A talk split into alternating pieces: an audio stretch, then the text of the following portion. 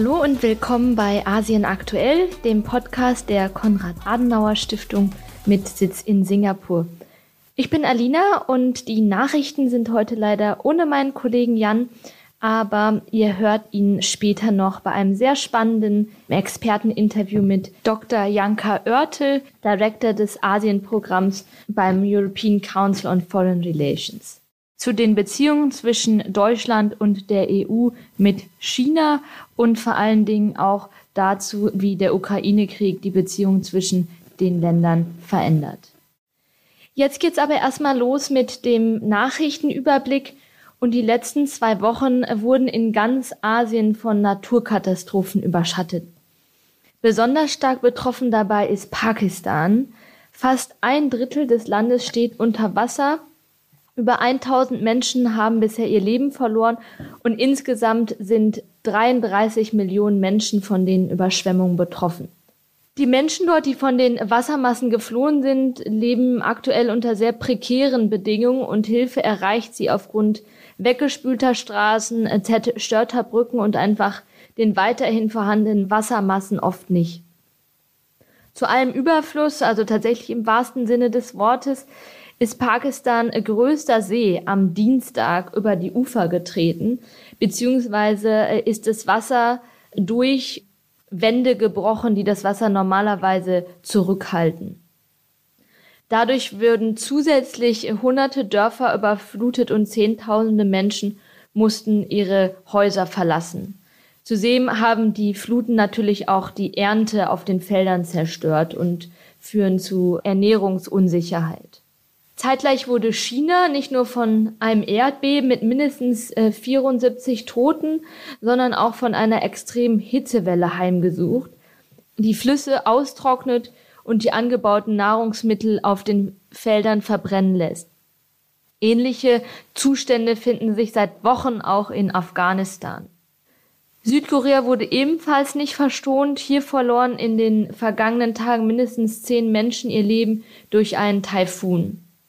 In Malaysia wiederum haben die starken Regenfälle der letzten Wochen negative Auswirkungen auf den Nahrungsmittelanbau, wodurch auch die Preise von Gemüse steigen. Ja, und als wäre dies alles nicht schon genug der schlechten Nachrichten, so haben die Klimagespräche der G20-Nationen auf Bali, die gerade stattgefunden haben, aufgrund von Unstimmigkeiten zu keinem Ergebnis geführt und endeten ohne eine gemeinsame Stellungnahme, was natürlich gerade in Anbetracht dieser Katastrophen einfach fatal ist. Weiterhin beunruhigend sind die Spannungen zwischen Taiwan und China, die vor allen Dingen nach dem Besuch von Nancy Pelosi, der Sprecherin des Repräsentantenhauses der Vereinigten Staaten, weitergehen und sich zunehmend verschärfen. Was ist jetzt genau vorgefallen? Erstmals hat Taiwan eine chinesische Drohne abgeschossen, die sich innerhalb des taiwanesischen Luftraums befand, und zwar über kleinsten Inseln Taiwans, die China vorgelagert sind. Das taiwanesische Militär hatte vor dem Abschuss auch Warnschüsse abgefeuert, die aber ja zu keinem Ergebnis geführt haben. Und was auch noch interessant ist, ist, dass vor diesem Vorfall in China Videos zirkuliert wurden, die taiwanesische Soldaten zeigten, die wiederum versuchten, die chinesischen Drohnen mit Steinen zu beschmeißen und somit auch ja das taiwanesische Militär in ein schlechtes Licht zu rücken. Auch das autokratische Nordkorea und das Unrechtsregime in Myanmar sind wieder in den Schlagzeilen gelandet, diesmal in Verbindung mit Russland.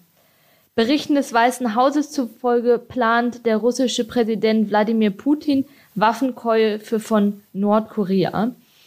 Außerdem reiste er nach Myanmar und traf dort die Militärregierung, die sich seit einem Militärputsch unrechtmäßig und mit viel Gewalt an der Macht hält. Beides spricht für eine Isolation Russlands, auch wenn sich gerade viele andere südostasiatische Länder eher neutral verhalten und den russischen Krieg gegen die Ukraine nicht öffentlich verurteilt haben, so sind sie auch sehr vorsichtig bei allem, was als Unterstützung des russischen Krieges gegen die Ukraine gewertet werden könnte. Ja, und zuletzt noch ganz kurz. Der neue philippinische Präsident Ferdinand Marcos Jr., der Sohn des Diktators, der die Philippinen jahrzehntelang gewaltbereit und korrupt regierte, ist zu seinem ersten Staatsbesuch nach Indonesien und Singapur aufgebrochen. Beide Länder haben die guten Beziehungen mit den Philippinen hervorgehoben und beschlossen eine engere Zusammenarbeit. Und wenn ihr mehr darüber erfahren wollt, wie der Sohn eines gewaltbereiten und korrupten Diktators in den Philippinen an die Macht gelangt ist, dann empfehle ich ähm, Episode 9. Dort haben wir mit ähm, ARD-Korrespondentin Lena Bodewein zu den Wahlen in den Philippinen gesprochen. So viel zu dem Nachrichtenüberblick in dieser Woche.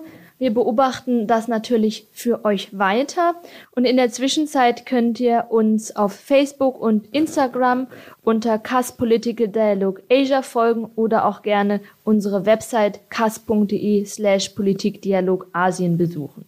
Hier geht's jetzt allerdings erstmal weiter mit dem sehr spannenden Interview von Jan und Dr. Janka Oertel.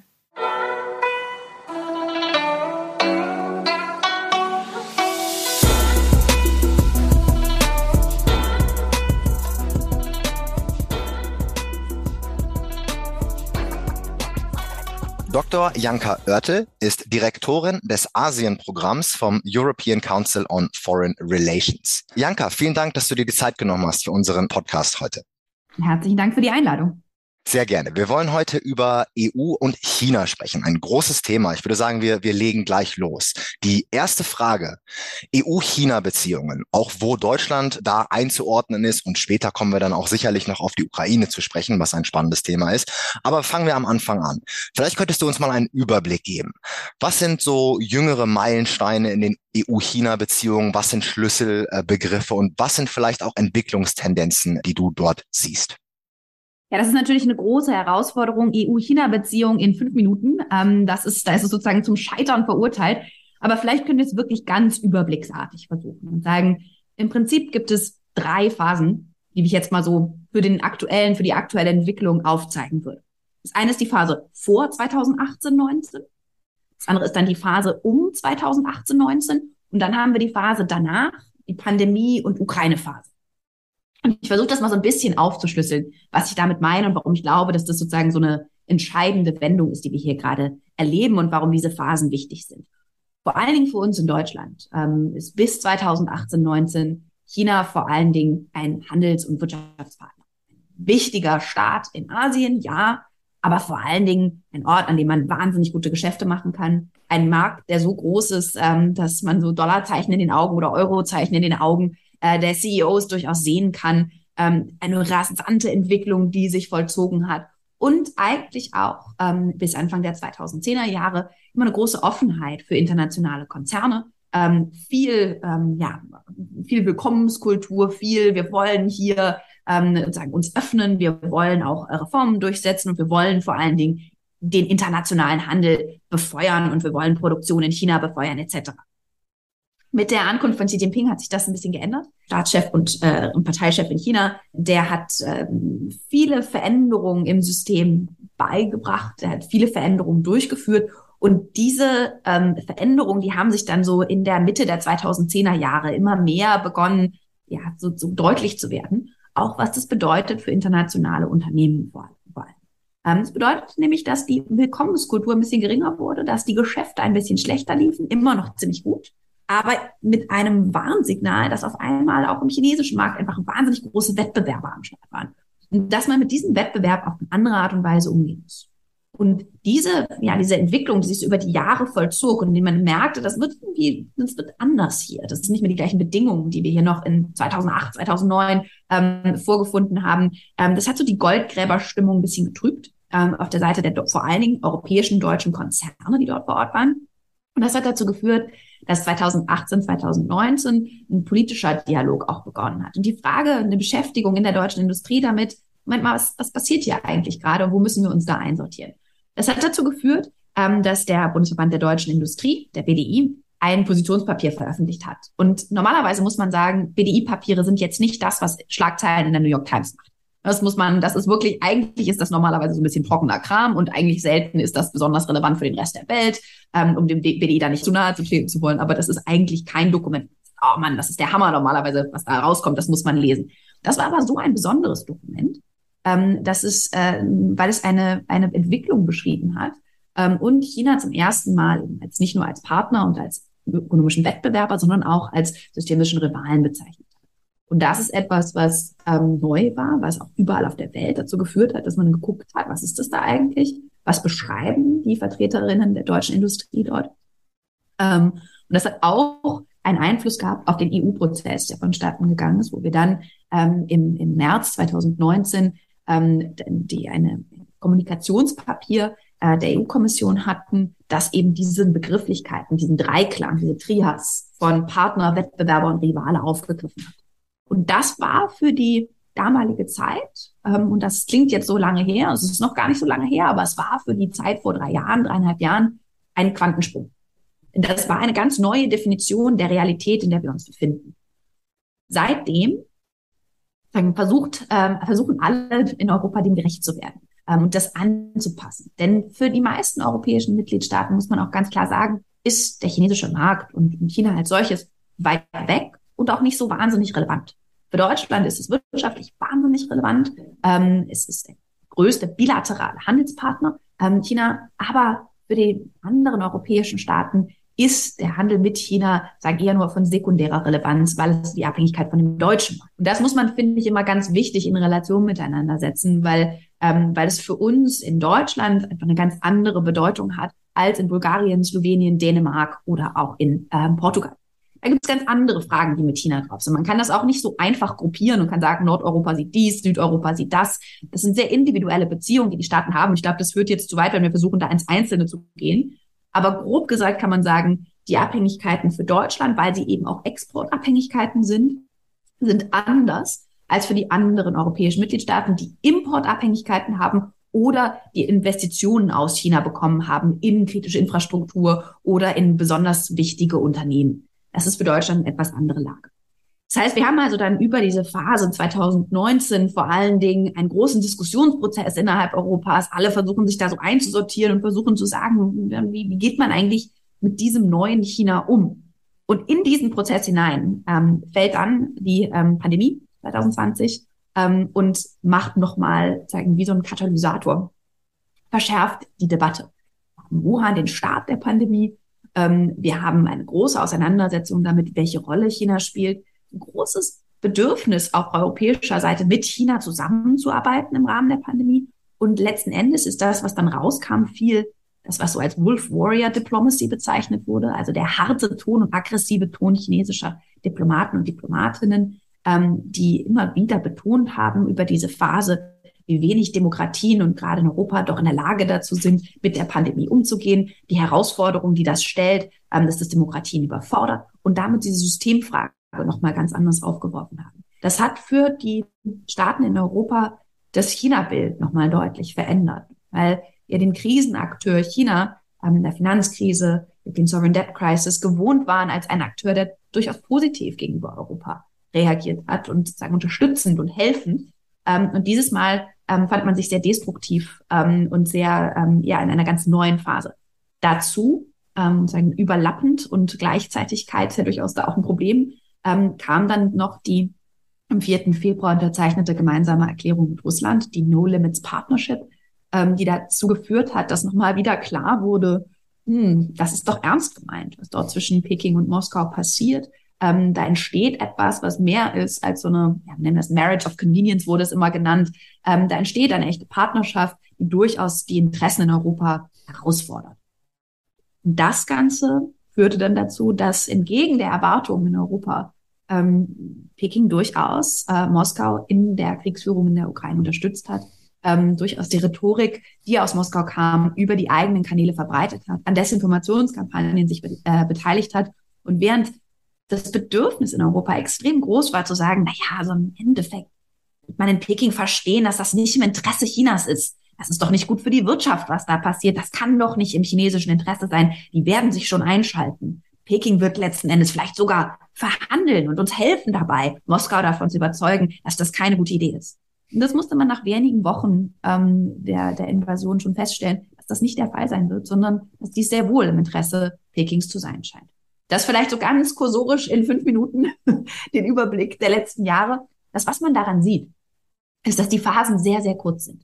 Dass wir eine lange Phase hatten, in der wir alles immer same old, same old business war und dass es seit 2018 im Prinzip so Schlag auf Schlag kommt.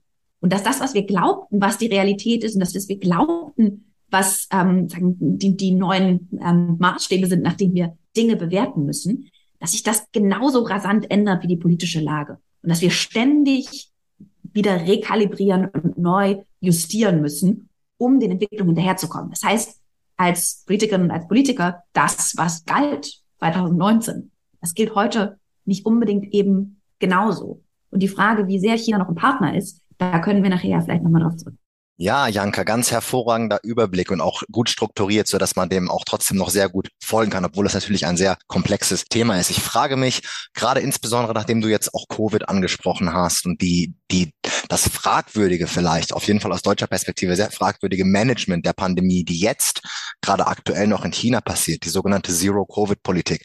Ist das vielleicht ein weiterer Indikator dafür, dass man dieses, äh, ja, diese relativ alte Formel, dass man sagt, in China, China wird dann ein Partner sein und wird sich immer so verhalten, äh, wenn es in deren wirtschaftlichen Interesse ist. Äh, da sieht man jetzt ja eigentlich relativ klar, dass man sagen kann, okay, das hilft der Wirtschaft nicht besonders, diese Zero-Covid-Policy, die dort gefahren wird. Nichtsdestotrotz hält man zumindest noch daran fest. Ist das vielleicht auch so ein Indikator, dass man bei der Einschätzung, äh, nach welchen Motivationen Xi Jinping und China handelt, ein bisschen daneben lag?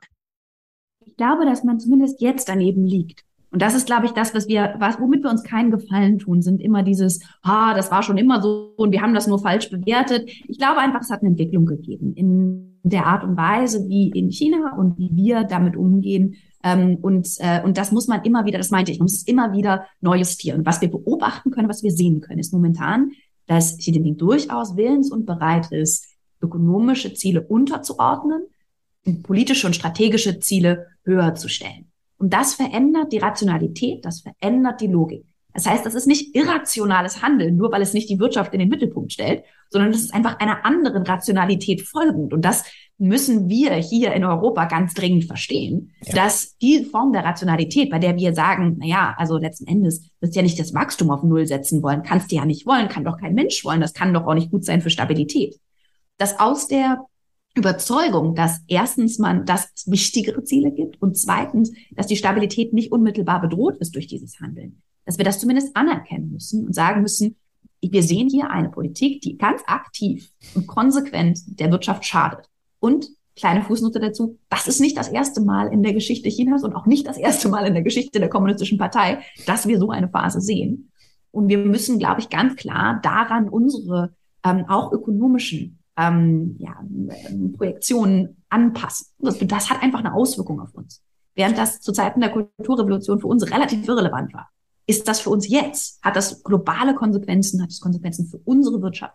Und wenn wir davon ausgehen, dass wir jetzt einfach nur die Augen zuhalten können und sagen können, das wird schon alles gut gehen, ähm, am Ende kommen sie schon noch so, they'll get around to it. Die werden schon noch verstehen, dass das nicht in ihrem Interesse ist.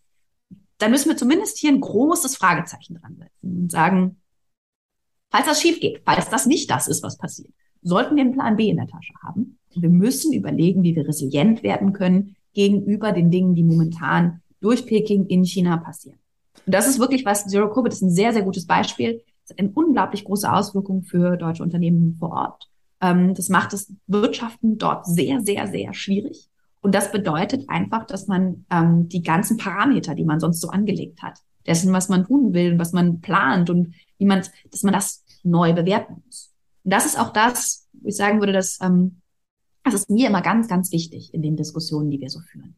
Ähm, wir machen gerne so kleine Strohpuppen auf und sagen, ach ja, aber ja, jetzt sollen alle aus dem chinesischen Markt raus. Ja, das kann ja nicht funktionieren. Das ist der wichtigste globale Markt und das ist, das ist unter diesen Bedingungen derzeit. Das kann doch keine gute Idee sein. Das erfordert aber auch nicht. Ich glaube, die Forderung, die im Raum steht, ist, sich ganz anders und neu mit dem Risikofaktor China auseinanderzusetzen, mit dem Risiko, das durch wirtschaftliche Verflechtung und Abhängigkeiten entsteht und dass die Lektionen, die wir aus, dem, aus der Invasion Russlands in der Ukraine sehen können, dass wir da die Lektionen mitnehmen und sagen, müssen neu bedenken, Das bedeutet, und das heißt eben nicht, dass jede Investition, die wir in den letzten zehn Jahren in China gemacht haben, ein Riesenfehler war, sondern das heißt, dass vielleicht die neue Investition nicht so eine gute Idee ist zu diesem Zeitpunkt unter den derzeitigen Bedingungen. Ja, die mehr balancierten Erwägungen machen es leider allzu selten in die Schlagzeilen. Das Problem kennen wir natürlich nur zu gut. Du hast jetzt schon beschrieben in deinen verschiedenen Phasen, in den EU-China-Beziehungen, auch Deutschland-China-Beziehungen, wie sich es insbesondere nach der strategischen äh, oder nach der äh, No-Limits-Partnership mit Russland so ein bisschen verändert hat und auch mit der Invasion der Ukraine. Aber ich möchte noch einmal von einer anderen Perspektive auf die gleiche Frage kommen. Und zwar hat es vor der Invasion Russlands in der Ukraine eine Diskussion gegeben in Europa, in Deutschland, äh, dass man sich hin zum Indopazifik wenden möchte. Also man hat Indopazifik-Strategien äh, publiziert, das hat Deutschland, in, in den Niederlanden, Frankreich natürlich, die EU hat das gemacht, die äh, Vereinigten, das Vereinigte Königreich mit ihrem, äh, mit ihrem Indo-Pacific Tilt und so weiter. Jetzt ist die Version so ein bisschen dazwischen gekommen. Und ich habe ein bisschen das Gefühl, dass diese neu gewonnene Fokussierung auf den Indo-Pazifik wieder so ein bisschen abflaut. Es gab die Fregatte, es gab die Pitch Black Exercises, von denen wir in der ne-, letzten Episode kurz berichtet hatten. Aber kann Deutschland und die EU überhaupt beides? Kann man Russland und China oder ist das ein viel zu großes Ressourcenproblem? Was sind da die Limitationen? Was sind die Probleme oder auch die Möglichkeiten, die du siehst? Ich glaube, das größere Problem ist, dass die Frage, kann Deutschland das, kann Europa das, die falsche Frage ist. Dummerweise muss Deutschland und Europa das leider gleichzeitig behandeln. Und das ist etwas, das ist auch eine Erkenntnis, ähm, dass es ein Luxus war, viele Jahre lang, so diese Kannfragen, wollen wir das, können wir das, sollten wir das, ähm, dass wir uns die erlauben konnten. Wir sind jetzt in einer neuen geopolitischen Realität angekommen, in der China und Russland sozusagen ein gemeinsames Problem geworden sind. Wir haben sie jeweils als separate Probleme in den Regionen. Also wir haben das Russland-Problem direkt vor der Haustür, sehr aktuell, sehr akut, sehr viele Ressourcen, auch politische Ressourcen fressend. Wir haben das China-Problem in der Region, äh, in der wir damit umgehen müssen, was das bedeutet für die Region. Aber wir haben eben auch das gemeinsame systemische Problem, ähm, was wir mit einer Welt machen, in der China und Russland immer enger zusammenarbeiten und eigene globale Ordnungsvorstellungen nicht nur haben und entwickeln, sondern auch promoten. Und damit müssen wir in Deutschland und Europa umgehen, weil dies langfristig unglaubliche Konsequenzen für unseren Wohlstand, für unsere Freiheit, aber auch dafür hat, wie wir uns internationale Ordnung vorstellen können. Das ist für mich ähm, also einer der wichtigsten, zentralsten Punkte, dass solange wir so tun, als könnte man eine Indo-Pazifik-Strategie machen oder nicht machen, als wäre das so ein bisschen optional, ähm, dann haben wir das Problem immer noch nicht richtig verstanden, vor dem wir uns hier wirklich befinden. Frage ist genau, wie, wie hat man, wie, wie kann man innerhalb der Erkenntnis, dass alles notwendig ist, die richtigen Prioritäten setzen? Natürlich haben wir limitierte Ressourcen. Natürlich können wir nicht alle Dinge gleichzeitig mit derselben Intensität tun. Das heißt, für welche Bereiche brauchen wir Partner, Partnerinnen und Partner in der ganzen Welt? Für welche Bereiche müssen wir neue Ressourcen ähm, aufbringen? In welchen Bereichen müssen wir weniger Ressourcen für das, was wir eigentlich machen wollen, ausgeben ähm, und das sozusagen politisch und finanziell. wie können wir diese neue Sortierung vornehmen?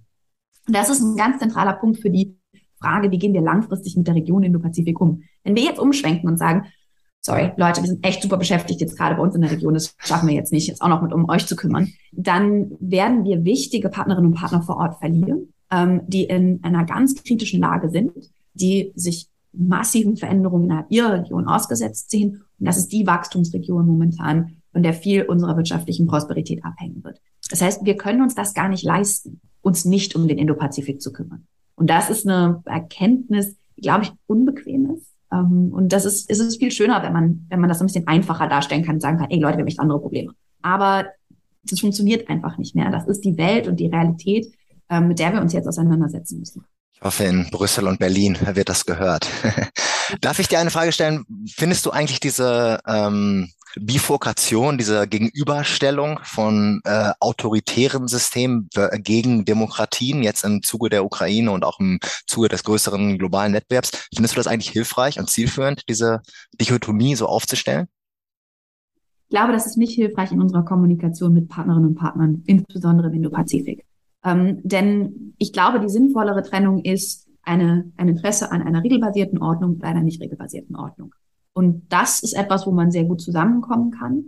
Ich glaube schon, dass wir sehr klar sein müssen in unserer Kommunikation, was Menschenrechte angeht, was sagen, den Umgang autoritärer Staaten mit ihrer eigenen Bevölkerung und auch ihrem Sendungsbewusstsein außerhalb angeht.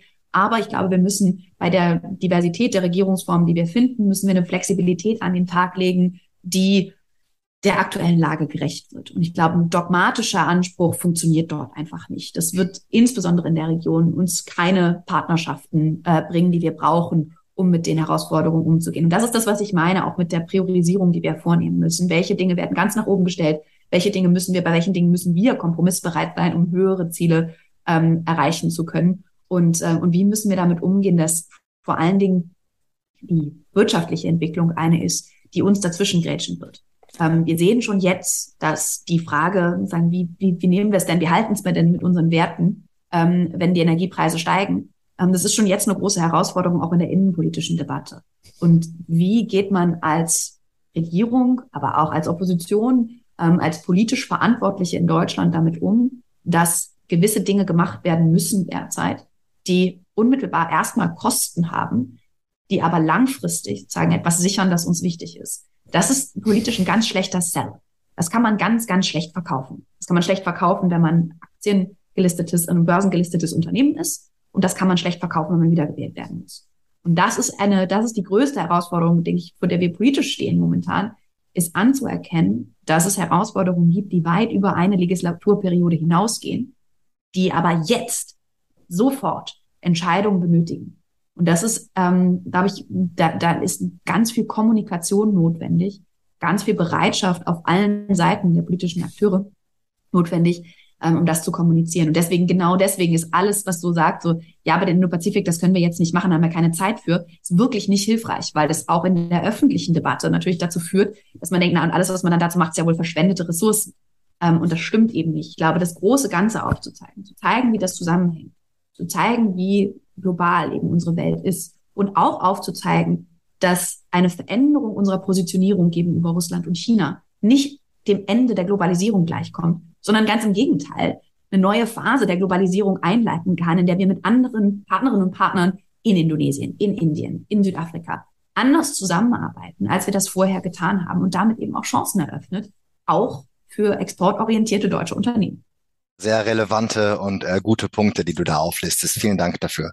Ähm, lass uns zum Ende noch ein weiteres Fass aufmachen. Und das ist Taiwan wir haben auch jetzt nur noch ein paar Minuten Zeit. Das wird wieder das gleiche Problem sein, dass du in kürzester Zeit große, komplizierte Zusammenhänge zusammenfassen musst. Aber du machst das so gut, da dachte ich, ich äh, bleib gleich mal bei dieser Art der Fragestellung.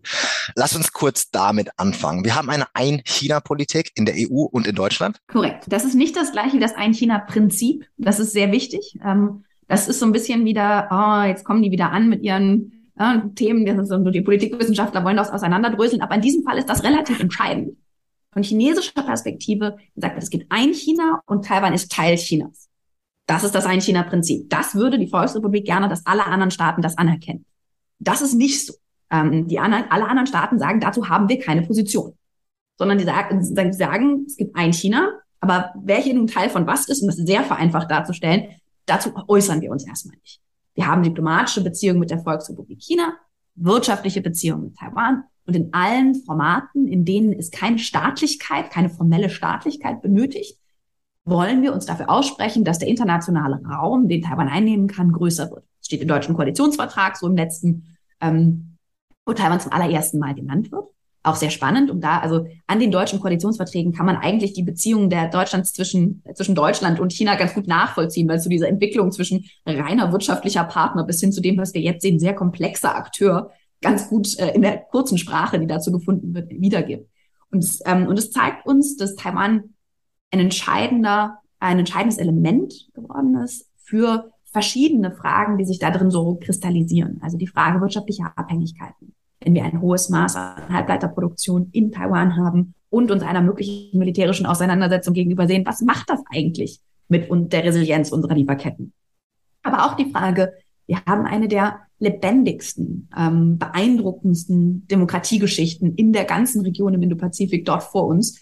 Ähm, das ist kein Mini-Land, ähm, sondern wir haben 23 Millionen Menschen. Ähm, das ist eine, in, in eine wirklich beeindruckende Volkswirtschaft mit einer mit interessanter Geschichte der historischen Aufarbeitung ähm, de, der eigenen autoritären Vergangenheit, wirklich einer unglaublich liberalen Gesellschaft, also wirklich so ein Musterschüler der Demokratisierung und doch relativ wenig Bereitschaft, das anzuerkennen international, relativ wenig Bereitschaft dafür zu sagen, oh, wow, das ist, äh, das ist sehr beeindruckend und vielleicht für die Region eher ein Vorbild. Und wir müssen gucken, wie wir da sozusagen jetzt die Balance finden zwischen der wirklich realen Bedrohung, der sich Taiwan gegenüber sieht und dessen, was wir tun können, unterhalb der Schwelle der Veränderung unserer China-Politik, unterhalb der Schwelle der weiteren Eskalation. Was können wir tun, um die demokratischen Strukturen ähm, und Taiwan als Partner ähm, zu unterstützen? Und dabei ist es eigentlich sehr spannend zu sehen, dass die jüngste Eskalationsrunde, die wir gesehen haben, um den Nancy Pelosi-Besuch, dass wir ja nur wenige Tage davor den, Beruf, äh, den Besuch von Nicola Baer hatten als Vizepräsidentin des, des Europäischen Parlaments. Ähm, das sind genau eigentlich diese Art der sehr friedlichen Form des parlamentarischen Austauschs, die dringend zu unterstützen ist, weil das natürlich genau die Form ist, die eigentlich unterhalb der Eskalationsschwelle bleibt. Das ist die Form des Dialogs, die es immer gegeben hat. Und ähm, wenn von chinesischer Seite, von der Seite Pekings versucht wird, immer wieder die Maßstäbe zu verschieben, immer wieder den Spielraum einzuschränken, immer weiter und dieses Pushing the Envelope immer weiter zu betreiben, ähm, dann ist es irgendwann auch äh, Aufgabe europäischer Parlamentarierinnen und Parlamentarier, europäischer Regierungen, ähm, hier so ein Stoppsignal zu senden und zu sagen, Moment, das ist keine Eskalation, wenn wir sagen, der Status quo wird nicht immer weiter verändert, sondern das ist einfach nur das Stoppsignal dazu, dass das nicht passieren darf. Und das finde ich ist eine interessante Phase, in der wir uns befinden, in der Europa durchaus eine Rolle spielen kann da drin, sich klarer zu positionieren und damit diese, diese Dynamik, die sich entwickelt hat, und das immer stärkere ähm, ja, Erdrücken schon fast Taiwans durch Peking, ähm, dem so, so einen Halt ähm, entgegenzusetzen, ohne dass wir jetzt darüber sprechen. Und das ist auch ganz wichtig, es geht nicht darum, dass Deutschland Kriegsschiffe in die Taiwanstraße schickt. Es geht nicht darum, dass ähm, Deutschland und Europa einen wahnsinnigen Unterschied innerhalb einer militärischen Eskalation vor Ort machen könnte, sondern es geht um diplomatische Signale, wirtschaftliche Signale, Signale der Deeskalation, die gesendet werden können, die manchmal eben aber auch eine klare Positionierung mit sich bringen müssen. Letzte inhaltliche Frage. Denkst du, die Ukraine war eine Art Weckruf auch für ein potenzielles Krisenszenario in Taiwan, auch was die menschlichen, politischen und ökonomischen Folgen der Ukraine-Krise, äh, des Krieges nun angehen? Wenn man das auf Taiwan überträgt, wäre das sicherlich ein Vielfaches von dem, was wir jetzt sehen. War es ein kleiner Weckruf äh, oder würdest du das anders sehen? Also die Weckrufgeschichte, das ist immer so eine Sache. Ich würde momentan sagen, die Weckrufe, die sind so, also wir, wacher könnten wir eigentlich momentan nicht sein. Ähm, der Wecker bimmelt vor sich hin die ganze Zeit wild. Und letzten Endes ähm, geht es darum, politische Verantwortung dafür zu übernehmen, was gerade passiert, ähm, aber auch eben klar zu kommunizieren, was gerade passiert. Letzten Endes hätte ich gedacht, die 5G-Debatte hätte schon Weckruf genug sein müssen. Ähm, die Invasion Russlands in der Ukraine hätte der letzte Weckruf sein müssen, aber die militärischen Übungen, die China als Antwort auf den Besuch ähm, der alten Dame in, in Taiwan gemacht hat, auch das ist wiederum eine, wo man sagen, das ist eigentlich braucht das, also das noch als Weckruf zu bezeichnen, ist schon eigentlich fast absurd. Ähm, die Signale sind super klar. Wir sehen, was sich um uns verändert. Und wir können entweder das annehmen und sagen, wir haben viele Möglichkeiten damit aufgrund aus einer Position der Stärke nach wie vor heraus auch auf diese Herausforderung zu reagieren. Aber je länger wir damit warten, desto schlechter wird unser Blatt. Und ich glaube, das ist so die Erkenntnis, ähm, die jetzt auch tatsächlich überall einsinkt.